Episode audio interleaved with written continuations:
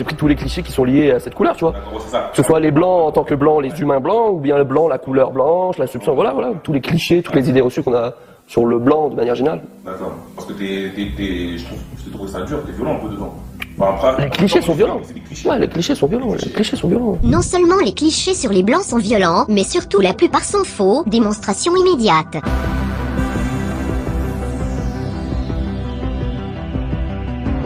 Les blancs sont souvent dépeints comme des gens fermés aux autres cultures et peu ouverts sur le monde. Je dis pas que quand t'es prof et que t'es blanc, tu peux pas euh, fournir une- un enseignement qui soit euh, ouvert, qui mette en lumière la parole d'autres personnes.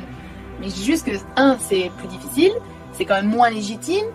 Il y a beaucoup de blancs qui ont pas du tout envie de le faire. On leur reproche régulièrement de tout ramener à eux, de rester entre eux, On est des blancs, on a de l'argent, alors on sort contre blancs qui ont de l'argent. mais dès qu'ils montrent de l'intérêt pour une origine qui leur est étrangère, on les tourne en ridicule. J'aime pas les gens qui me disent Gars, t'es d'origine marocaine. Tu dis ouais, tu dis oh putain, j'adore le couscous. tu vois de quel genre de mec je veux parler? Si c'est un mec blond, déjà il est blond. En fait, c'est un piège rhétorique. Lorsqu'un blanc reconnaît la différence de celui qui est en face de lui alors, on dit qu'il réduit l'autre à son apparence, qu'il stigmatise, et lorsqu'il ne prend pas en compte cette différence, alors on dit qu'il ignore la richesse culturelle, qu'il nie la question raciale, et on lui reproche d'être colorblind. On n'est pas blanc, on est des êtres humains avant tout, tu vois, mec. Moi, je vois pas les couleurs. On, on est tous des frères. Il y a une vraie difficulté à accepter le changement de visage, tout simplement. Euh, moi, je fais partie des Français. euh, voilà, moi, je suis, je suis née en France, j'ai grandi en France, et je fais partie de ces Français et de ces Françaises auxquels on demande constamment d'où ils viennent, en imaginant que la réponse va être euh, une provenance et un pays étranger, étranger, pardon. Donc, euh, moi, je suis pas venue en France, j'y ai toujours vécu, j'y ai grandi, je ne connais pas, euh, pour le coup, d'autres pays. C'est la même chose pour l'Europe. On a beaucoup de personnes qui sont d'origine extra-européenne euh, qui doivent être acceptées et reconnues comme telles. Et ça je pense que ça joue aussi ça se joue aussi beaucoup dans les productions euh, culturelles notamment dans les films dans les médias qui ne montrent pas toujours euh, le visage multiculturel des pays européens. C'est quasiment une tautologie, les blancs sont xénophobes et étroits d'esprit quoi qu'ils fassent ou quoi qu'ils disent. Seulement il suffit de regarder à quoi ressemble le public qui se rend dans les musées ou les expositions culturelles pour mesurer la curiosité intellectuelle de chacun, comme il suffit de compter le nombre de noirs dans les concerts de métal ou dans les conventions de Nota Bene et de compter le nombre de blancs dans les concerts de jazz ou de blues pour comprendre qui est ouvert à la culture de l'autre.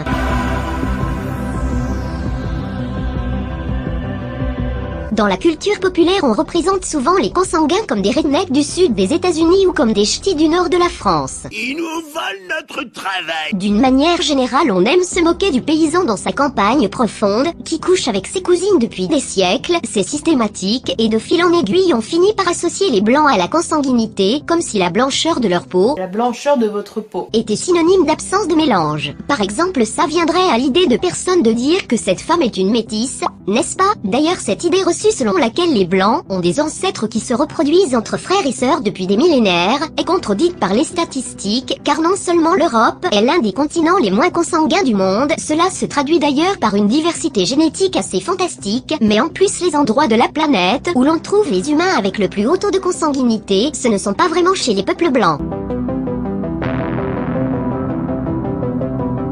De la même façon que pour la consanguinité, la culture pop associe tranquillement les blancs à la pédophilie, Les blancs des cours sanguins, lui lutte pour ses frères. Yeah, ses pas blancs vont loin. Passe-moi une arme de j'ai plus de 30 ans et je suis toujours assis à la table des enfants, c'est pour leur dire de se méfier de Christian quand il a de l'alcool dans le sang. Blanc comme pédophile. sauf que si l'on entend plus parler de pédophilie chez les blancs qu'ailleurs, c'est surtout parce que dans les sociétés occidentales, cette pratique est considérée comme anormale et que les victimes ont la possibilité de s'exprimer et de porter plainte, sauf évidemment dans quelques milieux qui concentrent un bon nombre de tarés. La sexualité d'un gosse est absolument fantastique. Alors que dans d'autres cultures, la pédophilie est tolérée voire carrément légale, traditionnelle, les pédophiles sont donc complètement intégrés et donc invisibles, là où en Occident ils sont exclus de la civilisation. Mais une carte vaut mieux qu'un long discours. Des questions?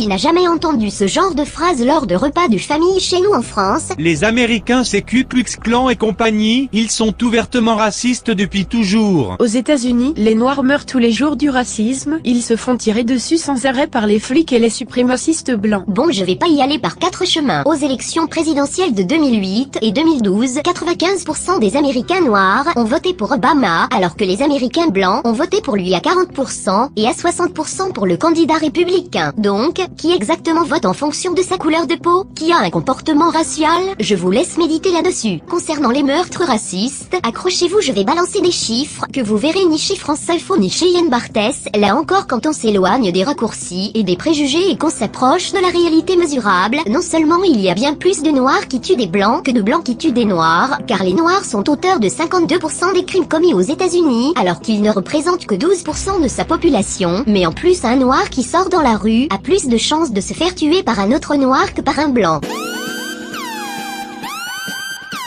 Non mais c'est intéressant qu'on interroge tous nos propres stéréotypes et c'est pas très agréable.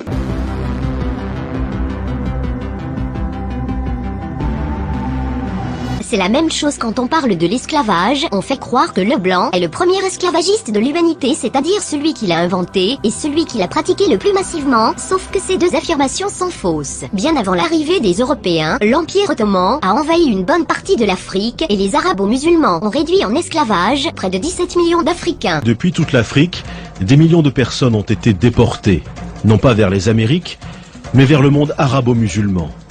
Selon les dernières études, ils furent entre 15 et 17 millions.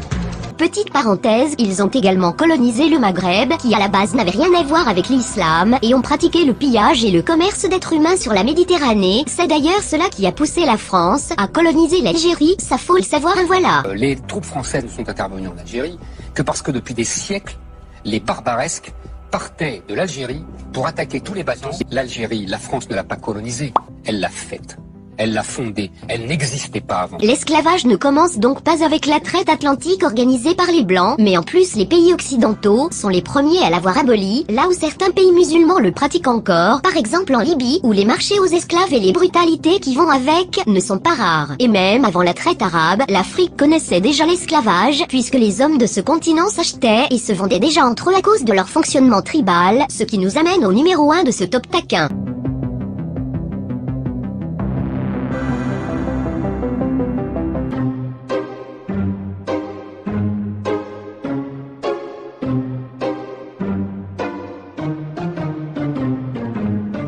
Chaque civilisation a son paradigme, c'est-à-dire sa manière de voir le monde. Les Européens ont été les premiers et les seuls à établir leur fondement même de la vision de, leur vision du monde sur la racialisation des rapports humains.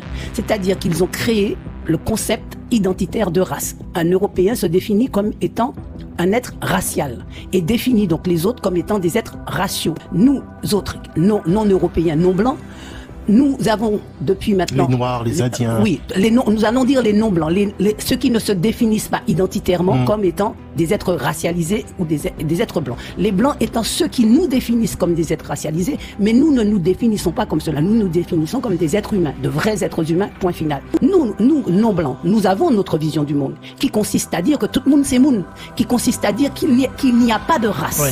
qui consiste à dire que l'autre en face de moi c'est moi. Je dois pouvoir me reconnaître dans l'autre qui est en face de moi. Un blanc n'est pas capable de se reconnaître dans un noir.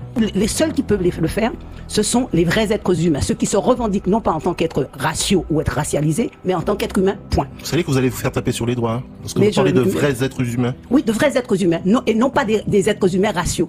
Les Blancs se sont eux-mêmes mis hors humanité. Pourquoi ils se sont mis hors humanité? À partir du moment où ils disent que ils sont, ils ont une identité raciale, leur identité raciale n'est plus humaine parce que l'être humain n'est pas racialisé.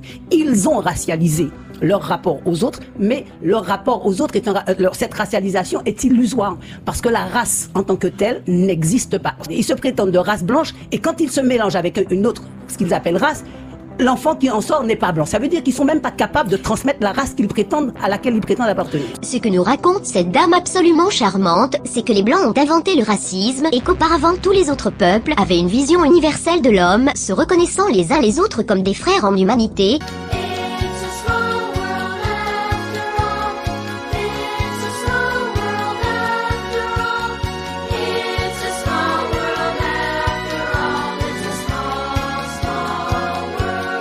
Bien bien voyons maintenant ce que nous dit le docteur en philosophie des sciences Étienne Klein à ce sujet. J'ai pu rencontrer des Indiens d'Amazonie qui s'appellent des Kayapos, des Indiens qui vivent dans la forêt, euh, qui n'ont jamais vu une voiture ni un instrument technique quelconque.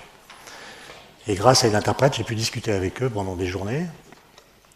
Et je me suis rendu compte que ces gens étaient rationnels. Exactement rationnels comme nous, c'est-à-dire ils invoquent le principe de causalité, ils font jouer le lien de cause à effet entre différents types de phénomènes, et du coup ça pose la question de savoir qu'est-ce qui nous distingue de ces gens.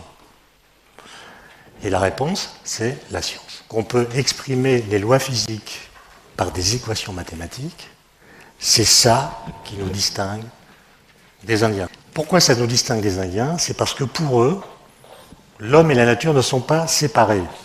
Alors que les lois de Galilée sont des principes qui viennent dans toute l'histoire du judéo-christianisme, par lesquels l'homme, l'homme au sens de l'être humain, est pensé comme un être d'antinature. Un être qui estime que son statut dans la nature est transcendant. C'est-à-dire, il n'a pas le même statut que les animaux, il n'a pas le même statut que les végétaux, il a un statut à part. Pour les Indiens Kayapo que j'ai rencontrés, l'humanité ne s'arrête pas à l'homme. C'est-à-dire font partie de l'humanité l'air qu'ils respirent, le gibier qu'ils chassent, les plantes dont ils se nourrissent, et la planète Mars qu'on voit à l'œil nu. Alors que pour nous, Mars, c'est pas l'humanité, etc.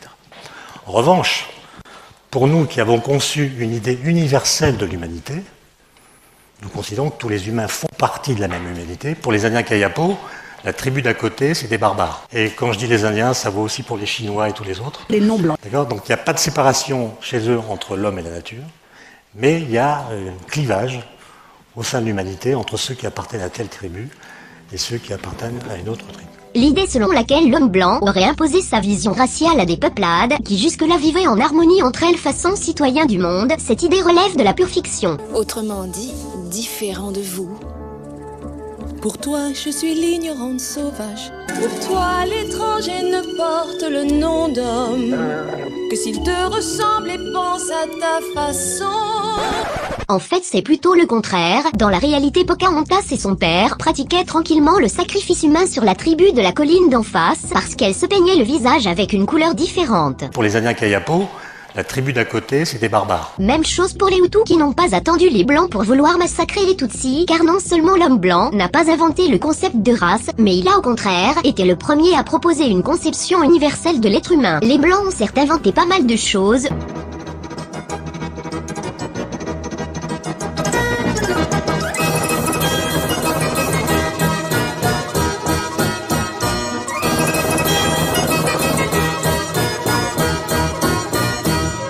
mais le racisme n'en fait pas partie.